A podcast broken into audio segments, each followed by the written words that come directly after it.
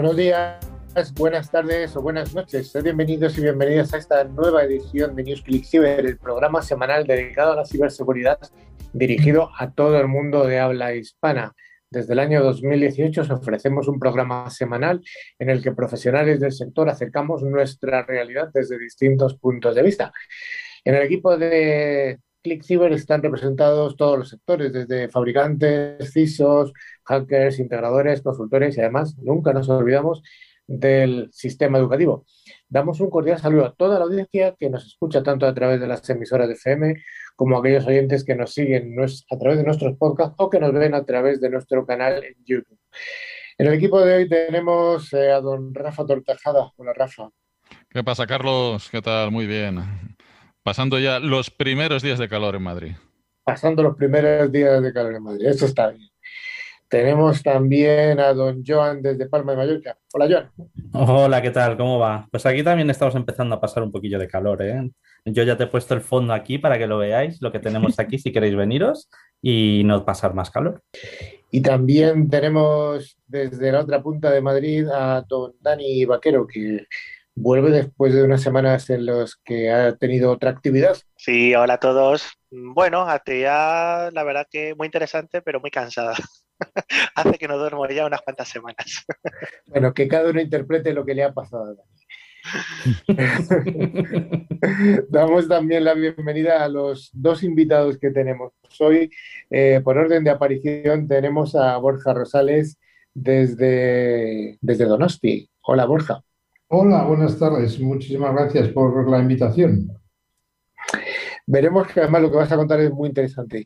Y luego, empalmando con la, intervención tuya, tenemos a otra empresa que se dedica también a algo que tiene que ver con lo tuyo, y es eh, Miguel Rufián, que es el CISO de Vida Idea. Hola, Miguel. Hola, buenas tardes, ¿qué tal? Muy feliz de estar con todos ustedes. Hacía, hacía tiempo ya que habíamos hablado para que vinieras y bueno, por una causa o por otras, pues siempre se va demorando. Bueno, son las cosas del trabajo de la ciberseguridad que tiene muchos, muchos puntos en los que dices, voy a que luego al final no puedo quedar porque pasa algo, siempre pasa algo. Finalmente estoy yo, Carlos Lillo, y os proponemos que nos acompañéis durante los próximos minutos. Dani. Sí, además, durante toda la semana nos podéis seguir a través de nuestras redes sociales o incluso de nuestro email, que es info.clickciber.com. Y os recordamos que también tenemos una web con contenidos muy interesantes, que es clickciber.com. También os recordamos que podéis acceder a todos nuestros programas anteriores a través de nuestro podcast disponibles en Spotify, Evox, Tuning o cualquier otra plataforma. Para ello solo tenéis que buscar la palabra clave ClickCiber. ClickCiber, con dosis latinas. Joan, ¿qué nos puedes contar de lo que vamos a ver y escuchar en el día de hoy? Bueno, pues primero vamos a tener eh, nuestras noticias de ciberseguridad Después tendremos dos invitados. Eh, uno empezaremos hablando de, ciberinteligencia con Borja de Kela y luego nos moveremos en el mundo T con Miquel de Vida Idea. Y después, evidentemente, nuestro concurso semanal. Pues vayamos con ese primer bloque, el bloque de noticias de ciberseguridad. Thank you.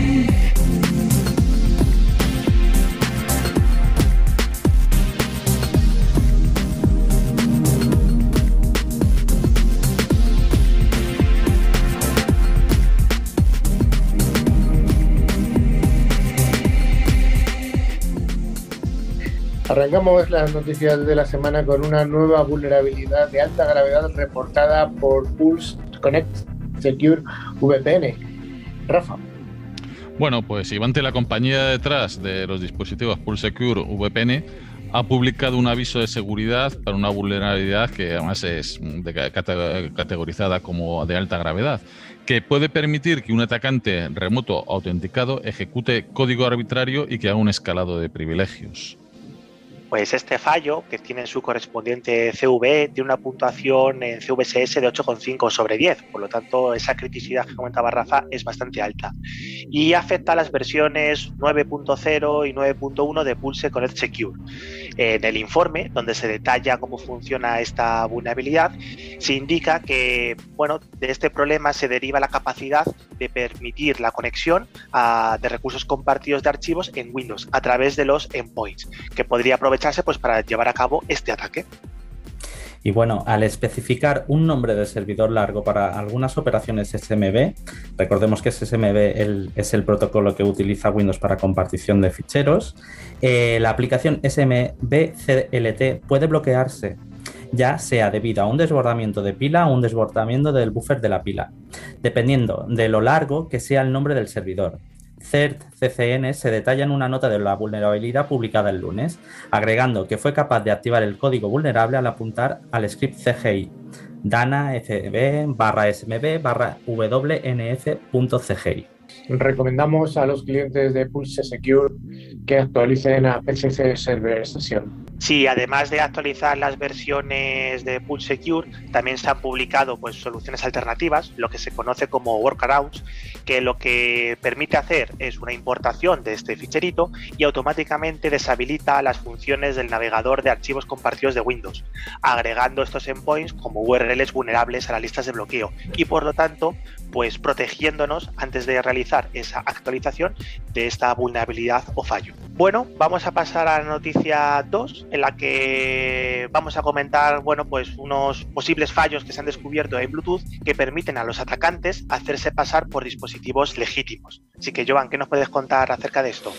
Pues sí, mira, los atacantes podrían estar aprovechando eh, estas debilidades de seguridad eh, recién descubiertas en Bluetooth Core and Mesh Profile Specifications para hacerse pasar por dispositivos legítimos y llevar a cabo un Es decir, un Man in the Middle.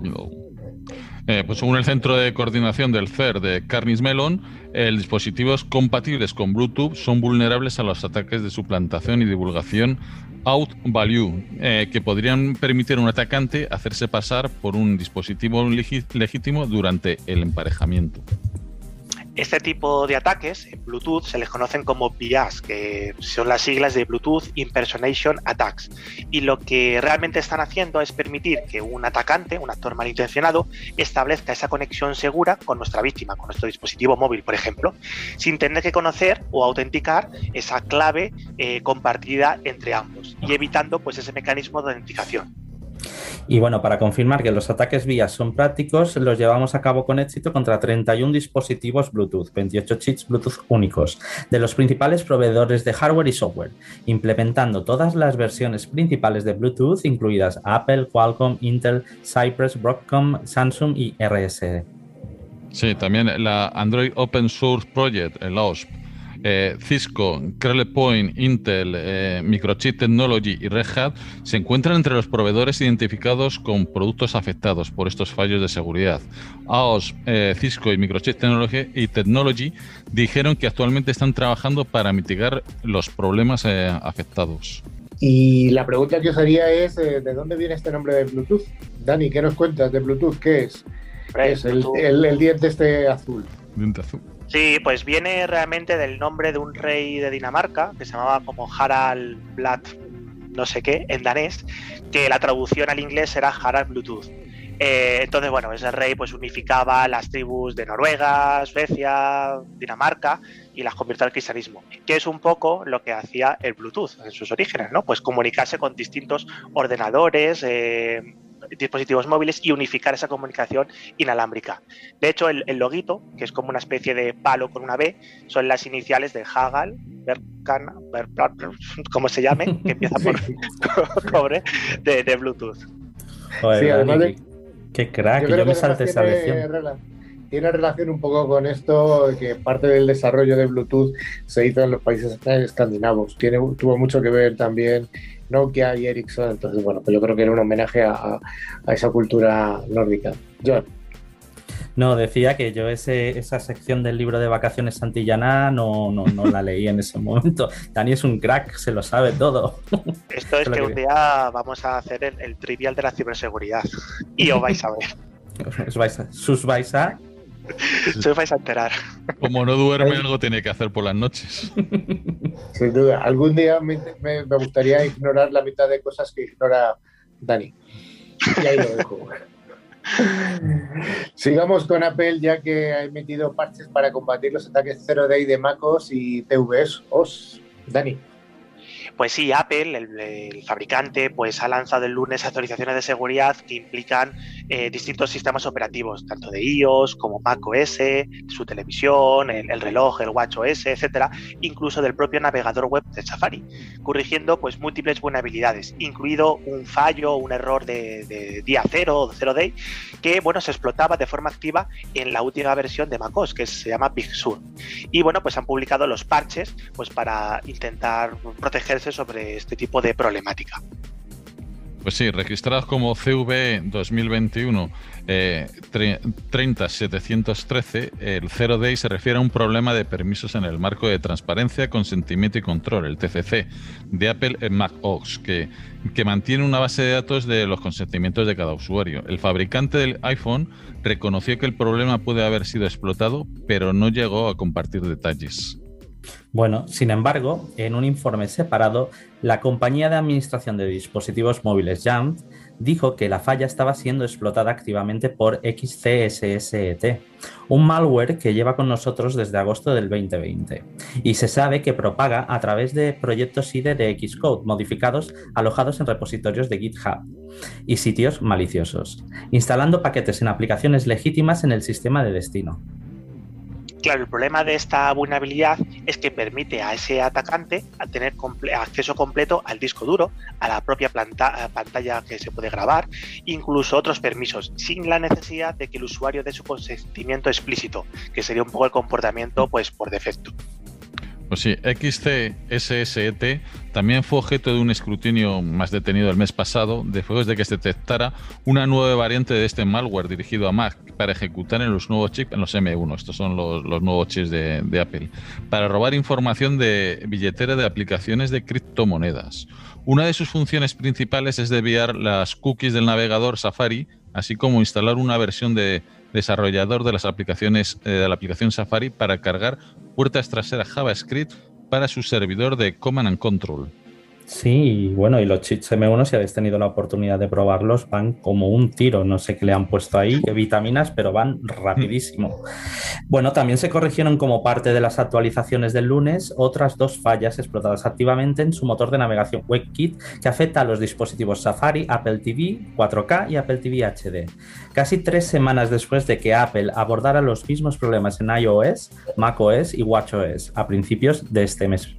Pues se recomienda a los usuarios de dispositivos de Apple que actualicen sus dispositivos a las últimas versiones para mitigar este riesgo asociado con estos fallos que hemos comentado. Y la siguiente noticia nos habla también de una nueva vulnerabilidad RCE que, crítica y que ha sido encontrada en VMware eh, Vicente Server. Dani. Efectivamente, uno de los más famosos proveedores de virtualización, como es VMware, ha lanzado los parches para solucionar esta vulnerabilidad que es de alta criticidad en vCenter Server, ya que podría ser aprovechada pues, por un atacante para ejecutar cualquier tipo de código en el servidor. Pues sí, el problema se ha identificado como CV 2021, eh, que, o sea, de este año, y es el 21985, con una puntuación CVS de 9,8, o sea, de lo más alto. Tiene su origen la falta de validación de entrada en un complemento de Virtual SAN, el VSAN, el Health Check, eh, eh, que está activado por defecto en, el vCenter Server. Un actor malicioso con acceso a la red eh, a través del puerto 443 puede aprovechar este problema para ejecutar comandos con privilegio no restringidos en el sistema operativo. Eh, o sea que eh, todo lo que está en el sistema operativo que está dentro de que aloja el vCenter puede estar atacado. Esto es un, aviso de VMware. Sí, bueno, y VMware vCenter Server es una utilidad de gestión de servidores que se utiliza para controlar máquinas virtuales, host ESXi y otros componentes dependientes desde una única ubicación centralizada. Este fallo afecta a las versiones 6.5, 6.7 y 7.0. Por cierto, tengo que actualizar la mía porque veo que está incluida. De vCenter Server y de las versiones 3, 4 y 3 y 4 de Cloud Foundation. VMware ha dado crédito a Richter Z de 360 NOAA por por informar de la vulnerabilidad. Sí, estas versiones de, los parches además rectifican un problema muy interesante que es la autenticación de, varios plugins, como puede ser el propio cliente de gestión VSphere, el Virtual Sun, el Site Recovery, el VSphere Lifecycle, es decir, varios plugins que se podrían intentar aprovechar para atacar ese epicenter sin realizar la autenticación pertinente. Pues sí, aunque VMware recomienda eh, a todos los clientes que apliquen eh, el cambio de emergencia, la compañía ha publicado una solución para establecer eh, los plugins como incompatibles. La desactivación de estos plugins resultará en una pérdida de la capacidad de gestión y monitorización proporcionadas por los plugins, señaló la compañía. Sí, además emite una serie de recomendaciones, como hacer esa revisión de la infraestructura Vicenter que se tenga, incluso implementar controles de seguridad perimetral, por ejemplo, en los equipos firewall, en access list, etcétera, para intentar controlar o securizar de mayor medida esas interfaces de gestión eh, en la parte de la infraestructura. Y bueno, el CV 2021 985 es la segunda vulnerabilidad crítica que VMware ha rectificado en vCenter Server. A principios de febrero resolvió una vulnerabilidad de ejecución remota de código en un plugin de vCenter Server el CVE 2021-21972, que podía ser abusada para ejecutar comandos con privilegios no restringidos en el sistema operativo subyacente que aloja el servidor, es decir, en la parte del hipervisor. Bueno, pues también seguimos con, fallos críticos en Vicenter. Eh, la compañía también parcheó otro fallo crítico de ejecución de remota de código en VMware B-Relief eh, Business for Cloud, el CVE 2021 y es el 21984, con una puntuación también volvemos de 9,8, debido a un punto final no autorizado que podría ser explotado por un actor malicioso con acceso a la red para ejecutar código arbitrario en el dispositivo. Vamos, que si tienes algo de Vicenter, de VMware, de Carbon Black, de VRealize o lo que sea, ponle parches porque están, bueno, de aquella manera. Sí, sí, ya podemos estar actualizando porque yo los tengo además el, el de VMware, el vCenter, o sea que... Bueno, es una, es una noticia y una recomendación que, bueno, que como dice, como dice Dani, que al final toca hacerlo con todas las actualizaciones de VMware. El malware de DataWiper, que está disfrazado de un ransomware, se está dirigiendo a entidades israelíes. Joan, ¿qué es esto? Bueno, pues eh, investigadores revelaron el martes pasado una nueva campaña de espionaje que recurre a ataques destructivos de borrado de datos dirigidos a entidades israelíes, al menos desde diciembre del año pasado, que camuflan la actividad maliciosa como extorsiones de ransomware. La, firma de ciberseguridad Sentinel One atribuyó los ataques a un actor de Estado-nación, es decir, a alguien subvencionado por alguno de los estados, y según ellos, afiliado a Irán, que, eh, que se rastrea bajo el apodo de Agrius. Si esto, bueno, pues si no lo conocéis, Data Wiper, Wiper es la palabra inglesa para limpiador. Lo que te hace básicamente este tipo de malware es que te limpia el disco duro, básicamente, y te lo borra todo. Entonces, bueno. Eso lo, hacía el Cleaner también. O para los viejos el Windows Millennium también lo hacía. Ostras, Millennium, madre mía. Bueno, lo que se ha descubierto y lo que parece muy interesante es que estos atacantes que utilizan Data Wiper intentan enmascarar el comportamiento y cómo realizar su actividad maliciosa en forma de ataques de ransomware, que es algo bastante poco común. El modus operandi que se ha visto consiste en desplegar pues, un malware, un .NET personalizado, que se llama Apostle y que ha evolucionado hasta convertirse pues, en un ransomware totalmente funcional, suplantando esas capacidades de Wiper que teníamos previamente. Y bueno, pues obviamente, pues este, este Whipper eh, que tiene como una segunda fase que se llama Deadwood o Deadwood Seed, pues lo que te hace finalmente es borrar pues, todos los, los eh, ficheros que tengas en el disco, en el disco duro y borrar todos los datos. Claro, y además los actores de estos de Agrius dejan implantados un punto .net llamado IPsec Helper que puede utilizarse para exfiltrar datos o desplegar malware adicional, o sea, lo típico. Es más, las tácticas de, este actor de amenazas también han pasado del espionaje a la exigencia de rescates a, sus víctimas para recuperar el acceso a los datos cifrados para luego destruirlos en un ataque de borrados, lo típico. Lo, extrae, lo borra y, después les chantajeas. Además de utilizar Proton o VPN para la anonimización eh, del ciclo de ataque de Agrius, aprovechan las vulnerabilidades de, un día en las aplicaciones basadas eh, en la web incluida en el CV 2018, o sea, hace tres añitos, 13379 para obtener un punto de apoyo inicial y posteriormente entregar la shell, la shell web eh, ASPX Spy que, eh, para mantener acceso de remoto a los sistemas comprometidos y ejecutar los comandos arbitrarios. Bueno, pues en todo caso, la investigación se suma a la evidencia de que los actores patrocinados por el Estado con vínculos con el gobierno iraní qué raro que no fueran rusos, están buscando cada vez más operaciones de ransomware, como una técnica de subterfugio para imitar a otros grupos de ransomware cibercriminales con motivación financiera. Sí, estos documentos filtrados por, el Lab Dotegan o algo así, pues han revelado que hay una especie de iniciativa llamada Proyecto Signar que vinculaba pues este cuerpo de la Guardia Revolucionaria Islámica de Irán con operaciones de ransomware a través de empresas subcontratadas. Madre mía, qué modernos están volviendo los, religiosos con esto de los ciberataques también. Las actividades de ransomware, a la vez que son disruptivas y efectivas, proporcionan negación, permitiendo a los estados enviar un mensaje sin asumir la culpa directa, dijeron los investigadores. Estrategias similares han sido utilizadas con efectos devastadores por otros actores patrocinados por Estado-Nación. Recordemos que Irán también fue víctima de un ciberataque por un Estado-Nación.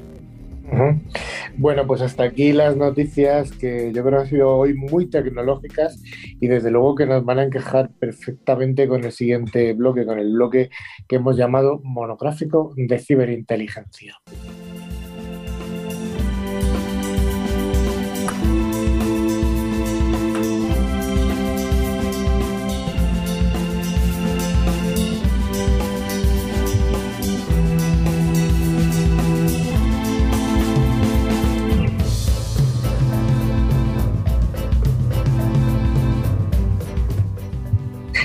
Dani, estamos hablando de ciberinteligencia. ¿Qué es esto? ¿La inteligencia de los robots? ¿Qué es esto? ¿Cómo no lo puedes ilustrar? Bueno, también conocido como el Cyber Threat Intelligence, ¿no? por aquello que ahora lo ponemos todo en inglés, eh, consiste en, disponer la información de los posibles ciberdelincuentes, por ejemplo, su motivación, sus intenciones o incluso qué capacidades tienen para contar así desde el punto de vista corporativo o empresarial con cierta ventaja para tomar decisiones frente a estas amenazas y poder protegernos. Eh, de alguna manera, para, para ilustrar esta esta introducción a la ciberinteligencia, aunque vamos a tener más, más ocasión de hablar de ella. Hoy hemos tomado la palabra a Borja Rosales, que es el, bueno, es el director comercial de Kela, que es ahora nos informará que es Kela para Europa. Hola Borja. Hola, buenas tardes. Eh, ¿te, he nombrado bien que eres el director comercial de Europa o, algo más de Europa? El responsable de la expansión comercial de Kela en Europa y Oriente Próximo, sí. Kela, que se escribe K-E-L-A. ¿Quién es Kela? ¿Cómo? ¿Qué es Kela? Kela. Bueno, Kela es una empresa de Israel, precisamente hablando, de que pues se fundó en el año 2009 que se dedica a temas precisamente de inteligencia o de ciberinteligencia. ¿vale? Entonces, eh, son es una empresa que se fundó por gente que venía de unidades de inteligencia dentro del ejército de, Israel. Y bueno, pues lo que pretende es eh, llevar o poner a disposición de las empresas y de los gobiernos en el mundo comercial y en el mundo fuera de lo que es eh, bueno, la información que está disponible en el ciberespacio y, muy, y más concretamente en las áreas más, si queréis, recónditas, oscuras o cerradas del ciberespacio, bueno, pues para que conociendo lo que los adversarios o los enemigos o los cibercriminales saben sobre nosotros, sobre las, las empresas, estas se puedan preparar y defender mejor.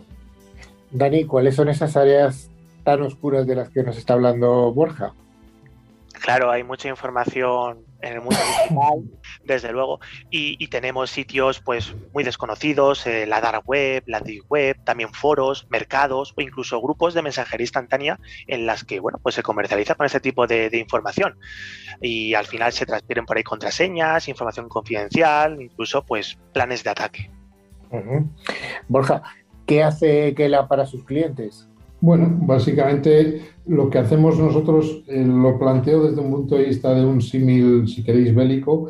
Eh, estamos detrás de las líneas del enemigo recuperando eh, la información que pueden tener sobre nuestros clientes, que, información, que puedan utilizar, vamos a decir, para organizar un ataque o para plantear posibles bueno, actividades contra, contra estos clientes. Entonces, Básicamente es recuperar lo que se puede entender en una labor de espionaje, si queréis, es recuperar lo que está eh, en el campo del adversario que pueda ser sensible y que pueda afectar y ayudar a construir un ataque contra nuestra organización. Estás hablando de una especie de espionaje. Tenemos que entender que son personas los que hay detrás de, de Kela o son activos informáticos. Hay un componente doble, si queréis. Eh, por un lado, tenemos la identificación de los lugares en los cuales estos cibercriminales se están moviendo. Y eso se realiza mediante bueno, pues gente experta que sabe moverse en esos entornos oscuros y, peligrosos del ciberespacio para eh, bueno, conseguir eh, tener acceso a esas fuentes, a esos lugares eh, difíciles, donde una vez que hemos conseguido acceso, que lo que hace es desarrolla tecnología propia que nos permite la extracción de una manera automática de toda la información disponible en esas fuentes. Entonces es un poco una combinación de las dos cosas.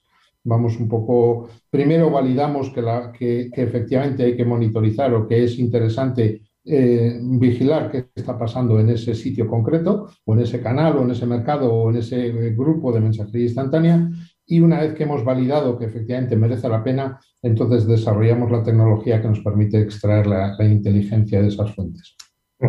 Es sencillo para cualquier informático entrar en esos sitios que dices tú en los que se, se está hablando de bueno, al final son ciberdelincuentes los que están por ahí trabajando. ¿Es fácil llegar allí o no es fácil? Ahí, vamos a ver, yo diría que no es fácil. Tampoco es que sea especialmente complicado, ¿vale? Pero no es fácil. Y tiene, hay varios aspectos que considerar en esto. Por un lado, yo diría que es más difícil permanecer que entrar. Eh, puedes conseguir que te dejen entrar, pero es muy fácil también que te descubran, que vean que no eres uno de ellos y que te echen en cuanto te descubren. Eh, en ese sentido, digo que Entrar puede ser relativamente fácil y lo pongo lo de relativamente, porque no en todos los sitios es tan, es, tan fácil. Ahí a veces te pasan una serie de pruebas, necesitas una serie de recomendaciones, en fin, hay una serie de, condicionantes dependiendo de cada sitio, pero lo que es muy difícil es permanecer eh, oculto en, ese ecosistema conviviendo con ese, con ese tipo de gente, ¿vale? De alguna manera, yo creo que lo que estamos hablando son de actores o de paradigma que habla una vez Dani, con distintos actores, eh, pero ¿cuál es el, el, perfil que tienen las personas que trabajan en Kela para hacer estas búsquedas y sobre todo lo que tú decías, tú permanecer en esos sitios eh, más o menos ocultos o más o menos oscuros? Vale.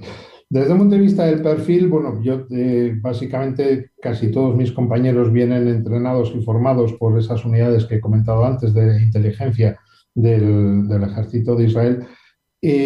son analistas de inteligencia y en este sentido solo comentar que Kela es una empresa de inteligencia que hace tecnología, no somos una empresa de tecnología que hace inteligencia, ¿vale? Entonces somos una empresa de gente de inteligencia que sabe cómo moverse en esos entornos eh, de ciberinteligencia, pero también, si queréis, eh, planteándolo desde un punto de vista más global, de inteligencia en el ciberespacio, que no únicamente hace referencia a eh, credenciales o menciones o, demás de vulnerabilidades, sino que también la utilización que en el ciberespacio están haciendo grupos terroristas o grupos narcotraficantes o lo que fuera.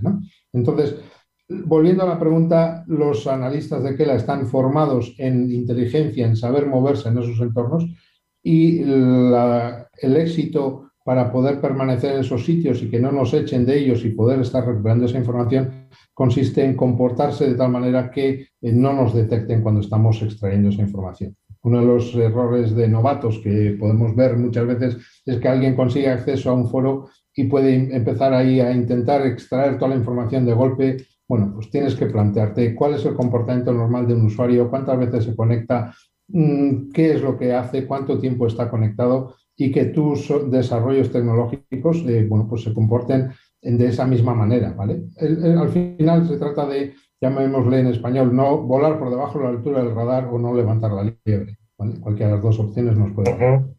Volar por debajo de la altura del radar, muy, muy gráfico. Oye, una cosa, eh, Borja, ¿por qué eh, tienen tanto éxito las empresas israelíes que tienen que ver con la ciberinteligencia?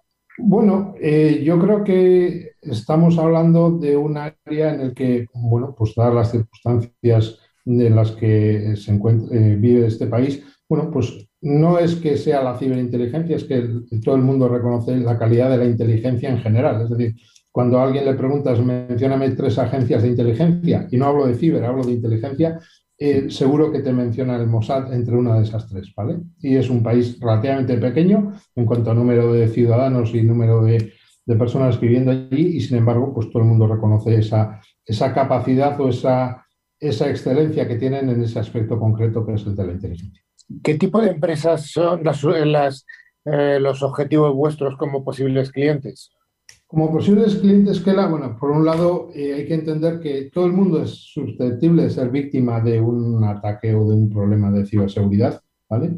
También es verdad que eh, las empresas, ah, cuando se está hablando de ciberinteligencia y cuando se está hablando de campañas programadas y demás, eh, tienden a, enfocarse sobre grandes organizaciones y estamos hablando, pues normalmente en España sería, vamos a decir, lo típico que hablamos del IBEX 35 o de las grandes corporaciones multinacionales que puede haber por el mundo. Dicho esto, eh, hay que coger un poco la afirmación eh, con, ciertas salvaguardas porque hay otro grupo de, actores y de, cibercriminales que no tienen ese miramiento y que lo que lo mismo les da igual a requesó y e intentan básicamente monetizar cualquier tipo de posibilidad de ataque que puedan realizar, ya sea incluso a nivel de persona individual que puedan eh, ir en temas de ransomware, eh, digamos a nivel de personas, aunque vemos que los grandes grupos de ransomware pues sí que están orientándose a objetivos concretos eh, que se pueden mencionar o que se pueden establecer como objetivos reales.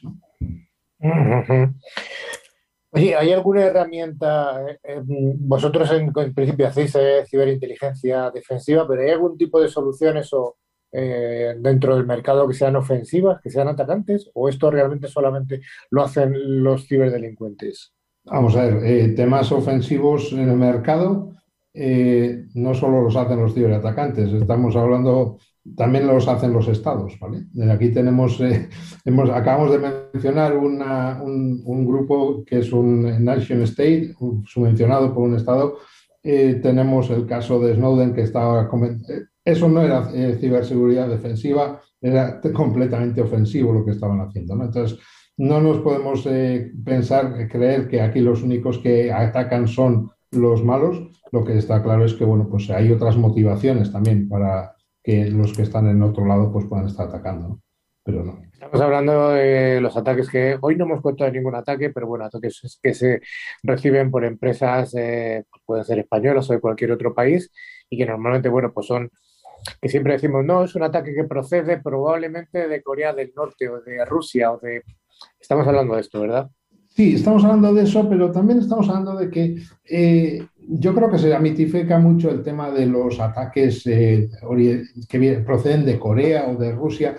No vienen tanto por la parte de que eh, sean... El caso de Corea igual es un poco distinto. En el caso de Rusia, desde luego, no se trata de un ataque intencionado con motivación política, sino que es un ataque únicamente orientado al caso, a la monetización y al hacer dinero. ¿no? Y si quieres, podemos, si quieres comentar un poco sobre el ataque que tuvieron la distribuidora esta, la Colonial, la de la distribución de petróleos en Estados Unidos, bueno, donde los propios eh, ciberatacantes tuvieron que sacar una nota de prensa en su foro hablando de que ellos no tenían una motivación política, es decir, se definían ellos mismos como apolíticos y que lo único que les movía era el dinero. ¿Vale? Eran empresariales totales, ¿no? Sí, sí, completamente. Entonces, de hecho, eh, una de las consecuencias de ese ataque y la, repercusión que ha tenido es que distintos grupos de ransomware han establecido incluso, vamos a decir, eh, políticas de no atacar a determinadas eh, verticales como pueden ser la educación o como pueden ser los sistemas de sanidad o incluso los gobiernos. y dicen que sus objetivos básicamente son empresas comerciales. Entonces. O sea que son ciberdelincuentes éticos, podemos decirlo así. Yo no creo que ahí no se puede decir que, que, haya ladrón bueno, ¿no? Pero bueno. Bueno, habrá malos y, un poquito menos malos. Sí, los, hay malos y los hay peores, pero yo creo que buenos no hay ninguno, ¿vale? Oye, ¿qué, hay realmente de negocio en ese submundo, en, ese, en esa Internet oscura de la que hablábamos, esa Darknet, podemos llamarlo así? ¿Qué hay de negocio? Pues prácticamente todo, diría yo. ¿vale? Es un proceso estamos observando, y no es algo reciente, es algo que lleva ya tiempo, pero cada vez se está dando con más, eh, vamos a decir, con más incidencia y quizás con mejor ejecución, un proceso de, eh, vamos a decir, de producción en cadena o de fabricación o de industrialización del cibercrimen, si lo podemos decir de esta manera, ¿vale? Donde vemos que, por ejemplo, si eh, eh, tomamos el ejemplo del ransomware, no tenemos un actor que se encarga de intentar entrar en una organización, una vez que ha entrado dentro, intentar encontrar unas credenciales para escalar a un nivel de administrador y una vez que tiene eso, lanzar el ataque, sino que vemos, por ejemplo, que se están repartiendo los trabajos. Hay gente que se dedica únicamente a conseguir credenciales de acceso a determinadas redes. Hay mercados como que yo suelo llamar eh, cuando alguna, hago alguna presentación el Amazon del cibercrimen, donde los cibercriminales pueden ir y ponerse a buscar, decir, oye, quiero acceder a las VPNs de empresas de este país y te, tienes un listado completo de todos los accesos a VPN que puedes comprar por prácticamente muy poco dinero ese se queda ahí y su dinero, él hace dinero vendiendo ese acceso, esa credencial de acceso. Hay otro señor que compra esa credencial, desarrolla luego una penetración en esa empresa, hace la escalación, consigue los derechos necesarios y vende ese acceso a una tercera persona y eh, consigue su dinero mediante esa venta. Esa tercera persona, a su vez, bueno, pues es un afiliado de una banda de ransomware que utiliza el, servicio de esa banda para eh, cometer un ataque. Y ya tenemos aquí, ya veis que están, en un momentito nos han salido cuatro figuras y todos ellos están ganando dinero con esta producción en cadena de cibercrimen. Una producción en cadena de cibercrimen. ¿Y vosotros dónde podéis eh, detectar esos, esos, al menos esas vulnerabilidades que están publicadas y que están expuestas para que alguien las compre y que alguien ataque a tu empresa? Bueno, pues básicamente lo que hacemos es eh, perseguir a esta gente, no perseguir, eh, seguir a esta gente allá donde van, es decir, se van moviendo y van utilizando las tecnologías según están disponibles que les permitan ese, un anonimato, una protección o una, sí, digamos un anonimato cada vez mayor. ¿no? Entonces, en sí mismo las tecnologías no son ni buenas ni malas. Si consideramos, por ejemplo, Tor se creó como una red segura con una intención excepcionalmente buena, que era la protección de la identidad de determinados periodistas, y sin embargo los cibercriminales se dieron cuenta enseguida de que era un sitio maravilloso para eh, ejecutar sus actividades.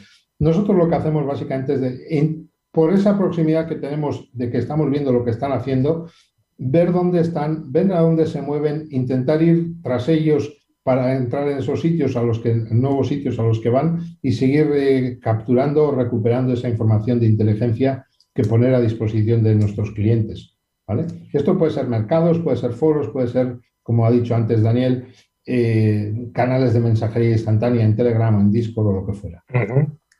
Borja, pues hasta aquí llegamos. Me quedo con esa cadena de distribución del malware o de, o de la ciberdelincuencia y, te damos las gracias por habernos contado, por habernos dado una, un pequeño barniz de qué es esto de la ciberinteligencia. Muchas gracias. Perfecto, para lo que queráis, aquí estoy. Un saludo.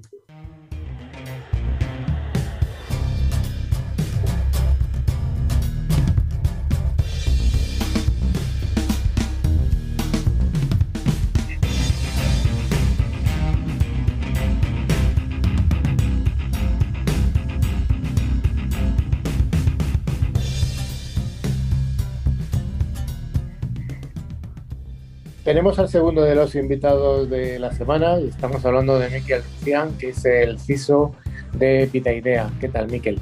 Hola, buenas tardes, ¿qué tal? Muy bien. Bueno, ¿qué es Vida Idea? Ya, Vida Idea somos una boutique, eh, sobre todo muy especializados en el área de ciberseguridad, inteligencia y seguridad integral, y nos consideramos boutique porque al final somos muy especialistas en lo que hacemos. No somos una empresa generalista, sino nacimos de la seguridad, sobre todo en entornos OT. Luego fuimos pasando al entorno IT y bueno, ahora lo que llamamos también espacios un poco más de convergencia entre estos entornos que son un poco más, más complejos. Entonces, pues bueno, llevamos desde el 2006 eh, realizando este tipo de labores y hemos vivido también esa transformación digital un poco de la seguridad. Eh, sobre todo nosotros eh, nacimos un poco en el área de la seguridad electrónica, todos entornos OT naturales, con los fabricantes que había en esa época, con esos protocolos que hemos visto también un poco la evolución y luego ya fuimos pasando un poco más a seguridad lógica, a ciberseguridad y sobre todo lo que hemos hablado actualmente en el área más de inteligencia, ciberinteligencia, porque en el, mundo T pues también hay cabida para el área de inteligencia, sobre todo pues viendo un poco los últimos ataques que están más enfocados al sector industrial, a infraestructuras críticas, pues donde es un entorno que actualmente nos estaba poniendo foco y cada vez pues, es mucho más importante. Has hablado de muchas cosas, has hablado de entornos híbridos, has hablado de infraestructuras críticas, incluso de ciberinteligencia. ¿Cómo crees que están evolucionando los ataques en organizaciones que son industriales que tienen infraestructuras críticas? Pues es donde realmente hay más debilidad a día de hoy, es donde saben que alguien que el atacante o el mal que quiere hacer daño, pues sabes donde más vulnerable puede estar el, el, el, el enemigo, ¿no? Un poco en este tipo de aspectos. Y sobre todo porque muchas veces esos entornos pues hay más impacto, hay más repercusión, hay más propaganda, porque a diferencia del entorno IT, donde prima un poco la confidencialidad de la información, en los entornos OT prima la operación. Entonces, eh, un ciberataque en un entorno de operación pues es mucho más espectacular, por decirlo de alguna manera, más visual que cuando alguien, depende, funciona un poco de lo que buscan, tanto en entornos estatales o un ciberterrorismo o un cibercriminal, pues depende de la motivación que esté buscando o lo que esté detrás, pues busca, busca ese efecto ¿no? o ese daño a nivel y que también pueda un poco hacer, hacer ruido. Oye, has hablado de convergencia de IT con OT o entornos híbridos. ¿Qué, ¿Qué, entendéis vosotros por un entorno híbrido? Porque realmente lo que estamos viendo ahora, antiguamente estaba muy separado. El entorno IT estaba estanco del entorno OT, pero hemos visto un poco la transformación digital, sobre todo en entornos industriales, en la que realmente se están metiendo más tecnología, más dependencia de tecnología, eh, Big Data, eh, quieren en tiempo real muchísima información, gestión, entonces ya está convergiendo un poco y sobre todo porque hay muy poca madurez en este tipo de, organizaciones, o nos ha hecho una buena segmentación, comparten la misma red, etcétera, etcétera. Entonces hablamos en esa convergencia porque a día de hoy pues convergen a la misma red y hay diferentes tecnologías, diferentes protocolos y no se tiene una visibilidad completa. Habéis viajado vosotros desde el mundo industrial, desde el mundo OT hasta el mundo IT. Ese, viaje desde el punto de vista de la ciberseguridad ha supuesto algún reto tecnológico? Sí, la verdad que sí, porque nos hemos encontrado que a la hora de ir a mercado o a buscar soluciones específicas, pues eh, a diferencia de, una oferta IT, pues la, la, oferta es muy reducida y sobre todo que luego no hay una especialización concreta y las tecnologías no son muy maduras. O sea, hemos tenido que hacer integraciones o desarrollos muy a medida porque las tecnologías o soluciones no, no existían. Entonces es un reto y sigue siendo un reto y estamos pues desde trabajando con fabricantes que son muy maduros o incluso con startups que están empezando, pero son tecnologías que son de interés y estamos pues ayudando, visionando un poco esa, esa evolución con ellos. Habéis hablado también de la ciberinteligencia como una de vuestras áreas de, de negocio. ¿Cómo lo estáis abordando? Eh, un poco después de la conversación que hemos tenido con Tela, yo creo, con Kela, yo creo que todos están, todos nuestros gente están un poco inquietos aquí de lo que hay. ¿Cómo abordáis vosotros este tema de la ciberinteligencia en entornos OT? Sí, pues eh, también todo un reto, pero sí haciendo mucho hincapié, sobre todo porque al final eh, también es, son más conscientes de la necesidad de esa prevención, más que en otro tipo de cuestiones, porque como hemos dicho antes, al final pues son infraestructuras críticas, son empresas esenciales o estratégicas para un país, desde un suministro de energía o agua o otro tipo de sectores, ya puede ser entorno sanitario sobre todo, que ahora pues a día de hoy se está eh, recopilando más. Entonces, pues bueno, es un reto, pero saben ellos que la tecnología existe, que se puede tener una utilización en tiempo real, pero que es necesario tener una prevención, porque a día de hoy, pues bueno, eh, como ha dicho Borja, pues los focos donde están este tipo de actores son muchas veces conocidos otros son más restringidos, pero sí es necesario pues, tener información de primera mano eh, pues, para estar previsto, para estudiar un poco los patrones de ataque, no solo a nivel tecnológico, sino a nivel estratégico también, eh, estudiarlo también desde el punto de vista de la victimología, de por qué somos víctimas, eh, ver un poco el estudio del delito, un poco de patrón, o sea, un poquillo más allá que la parte tecnológica. Entonces, también ahí, aparte de tener perfiles técnicos, pues tenemos perfiles de especialización de otras materias, pues ya puede ser de psicología, de sociología, de criminología o de derecho o de otro tipo de, disciplinas, porque al final ciberseguridad es un espacio multidisciplinar, no solo tecnológico. No solo tecnológico, porque yo creo que va desde la parte de cumplimiento, de la parte del gobierno incluso, ¿no?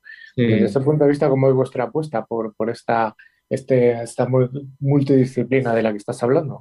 Sí, pues por ejemplo, nosotros cuando abarcamos dentro de la compañía todo lo que es gobierno de cumplimiento, un plan director de seguridad, lo hacemos integral. O sea, tanto enfocando tanto la parte IT como la parte T, como la parte de IoT, como la parte de seguridad física, electrónica y seguridad lógica. Realmente, al final, como tenemos un pool de especialistas, pues vamos monitorizando, hacemos un análisis de riesgo global sobre este tipo de, de cuestiones. Entonces, ya abarcamos un poco de raíz ese tipo de cuestiones y sobre todo para dar un poco de, solución en este, en, este aspecto. Y otro tema de los que has hablado es eh, las infraestructuras críticas. Eh, ¿Son realmente tanto el número de infraestructuras críticas que hay en un país como puede ser España? Eh, son bastantes, incluso pues se va incluso actualizando un poco más la, lista en este, en este, aspecto. Y no solo estamos trabajando en España, sino también estamos trabajando en Latinoamérica, tanto en México como en Estados Unidos, porque realmente nosotros también tenemos actividad allí. Muchas veces pues han sido motivadas esas empresas españolas que al final lo que buscan es un proveedor de confianza y no se han arrastrado a ese tipo de entornos. Entonces, también para elevar un poco la seguridad, la ciberseguridad de nuestros clientes, pues también estamos con órganos estatales locales de esos países, pues evolucionan. Muchas veces han tomado como de partida, sobre todo por la ley PIC que hay aquí en España, la han tomado como base o borrador en su propio país pues, para poderlo evolucionar. Entonces, también estamos incluso dando formación o tenemos clientes que son infraestructuras críticas, pero que son de otros países. Entonces, también estamos aprendiendo mucho porque al final, tanto las amenazas como los riesgos son diferentes en los países. No podemos coger, no podemos industrializar este tipo de cuestiones, entonces hay que tener un conocimiento muy profundo de cada país y realmente pues, saber mapear ese tipo de cuestiones. A nosotros nos interesa estar en ese tipo de focos de conocimiento porque al final, aparte de, haber una ciberinteligencia formal, hay una ciberinteligencia informal. Al final, pues tener el teléfono del quien sabe o el que está allí, pues es mucho más veces más rápido que utilizar un CER de turno o utilizar un organismo público estatal. Entonces, pues bueno, nos manejamos en ese tipo de, entornos. Hay un montón de integradores que tienen o de empresas especializadas en la ciberseguridad, eh, pero habitualmente estamos hablando de IT. ¿Qué os hace a vosotros de especiales en este, en este mundo en el que trabajáis en entornos híbridos o incluso entornos OT exclusivamente? Claro, pues sobre todo por nosotros, lo que te he dicho al final, consideramos una empresa boutique que hemos nacido de la seguridad y cualquier proyecto de esto que tenemos lo podemos abarcar. Eso es sobre todo porque a día de hoy en la oferta pues hay mucho eh, integrador, pero es muy generalista, ¿no? Al final tienen la línea de ciberseguridad como una más, pero no ha nacido de nacimiento.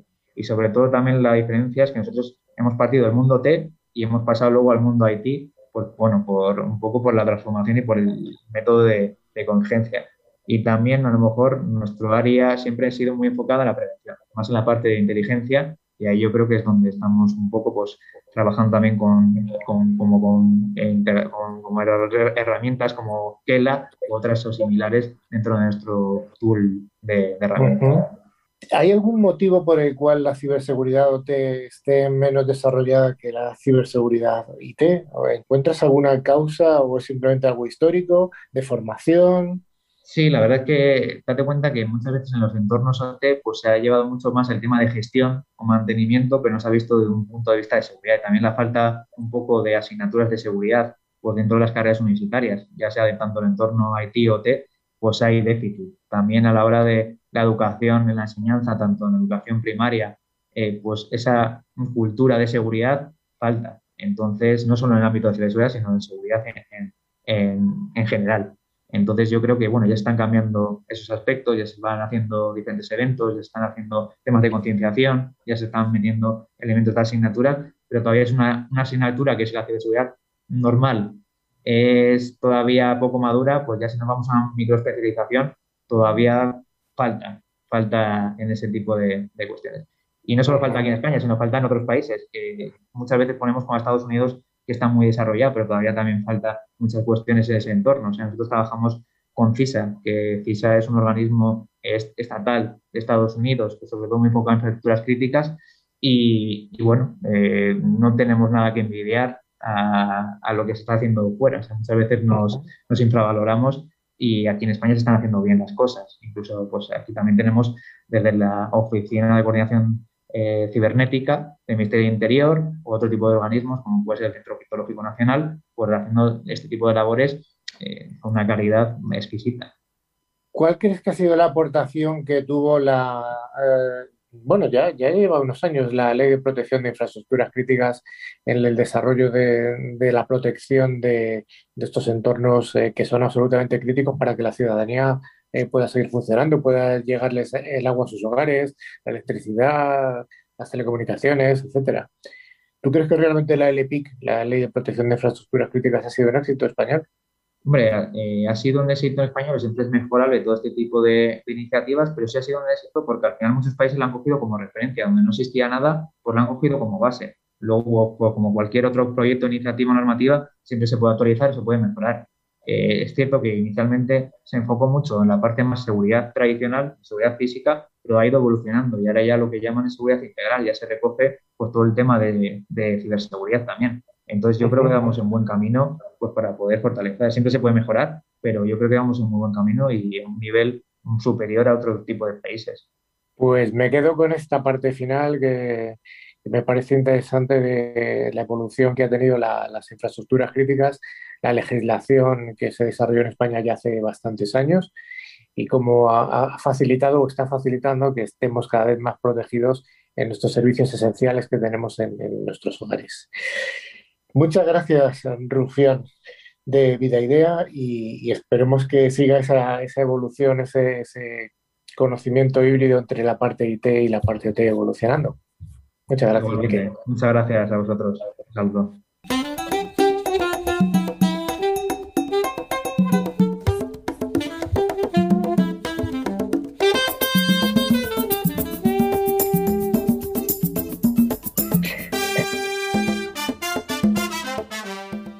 Como cada semana, Tres Micro nos trae esta sección en la que nos facilita los premios, que son dos licencias de antivirus con calidad profesional válidas cada una para un año. El valor de cada licencia es de 50 euros y cada una de ellas vale para tres dispositivos, que pueden ser PC, Macs, tablets, etc. John, ¿tenemos ganadores de la semana pasada? Sí, tenemos dos ganadores y bueno, han sido Marimar Camino de Madrid y después tenemos a José Luis Manzano de Valencia.